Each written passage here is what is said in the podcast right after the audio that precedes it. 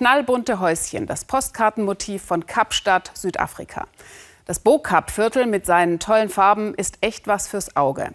Aber klar, Postkarte heißt auch gleichzeitig Touristen, Investoren und schwupps ist das pittoreske Bild womöglich futsch. Thomas Denzel.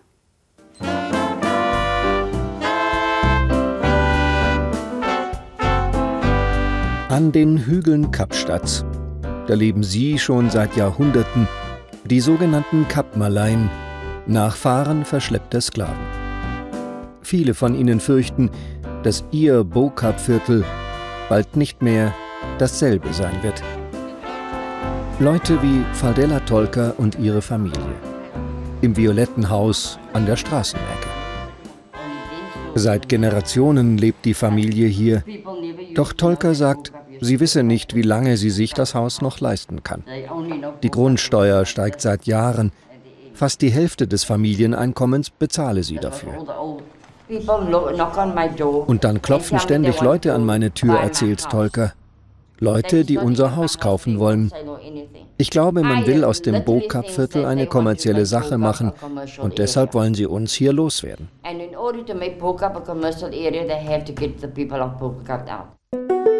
Bo-Kap, eines der ältesten Viertel Kapstadts. Fast 300 Jahre alt. Gegründet von ehemaligen Sklaven, und von Einwanderern aus Europa und Asien. Eine aus der Mischung geborene einzigartige Kultur, die jetzt verschwinden könnte.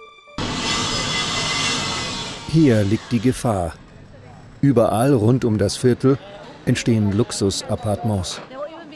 Faldella Tolka und ihre Freundin Jackie Poking wollen das verhindern. Nicht nur, weil sie finden, dass solche Gebäude hier nicht hineinpassen. 55 Apartments entstehen hier zu je mindestens 120.000 Euro, rechnet Poking vor.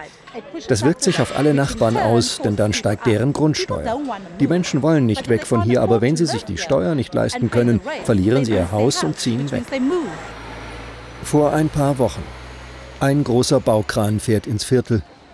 Diesmal wollen die Anwohner es verhindern. Sie blockieren die Straße. Der Kran kann erst passieren, als die Polizei eingreift.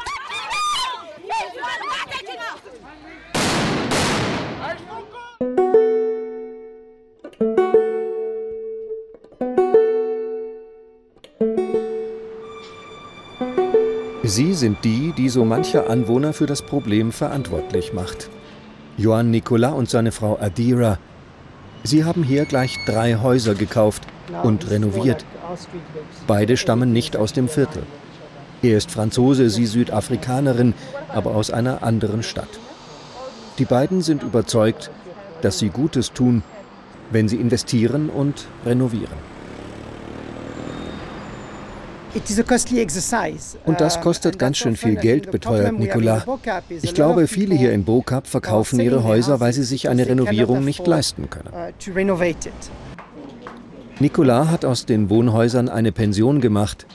Auch das gefällt nicht allen Nachbarn. Die beiden Unternehmer aber sind überzeugt, nur Tourismus und Investitionen können das Viertel vor dem Verfall retten. Ausländer seien gut für Bokap. Doch das Bokap ist eine eingeschworene Gemeinschaft. Schon deshalb, weil fast alle hier Muslime sind. Auch Faldella Tolka und ihr Sohn gehen regelmäßig in eine der Moscheen. Die ältesten Südafrikas findet man hier. Aber das Straßenbild ist inzwischen geprägt von Touristen in kurzen Hosen. Noch etwas, das nicht allen Anwohnern gefällt. Noch nicht einmal Geld lasse sich mit den Touristen verdienen, hören wir. Die meisten kämen nur für einen kurzen Schnappschuss. Und selbst die Souvenirhändler seien meist von außerhalb. Ein paar Straßen weiter demonstrieren wieder die Anwohner. Diesmal stumm an einer Straßenecke. Jeden Tag tun sie das, immer nachmittags um fünf.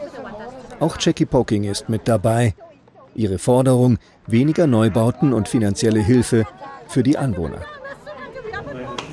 Ihre Freundin Faldela Tolka hat immerhin einen Weg gefunden, wie sie mit den Touristen Geld verdienen kann. Man kann bei ihr jetzt Kochkurse buchen für die typisch kapmalayische Küche. Mal süß, mal scharf und mit Einflüssen aus Indien und Fernost. Auch das ein Stück Bokap-Kultur.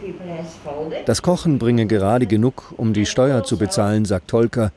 Aber sie sitzt auf einem Schatz. Denn ihr Haus ist inzwischen richtig viel Geld wert. Aber verkaufen werde ich auf keinen Fall, sagt sie empört.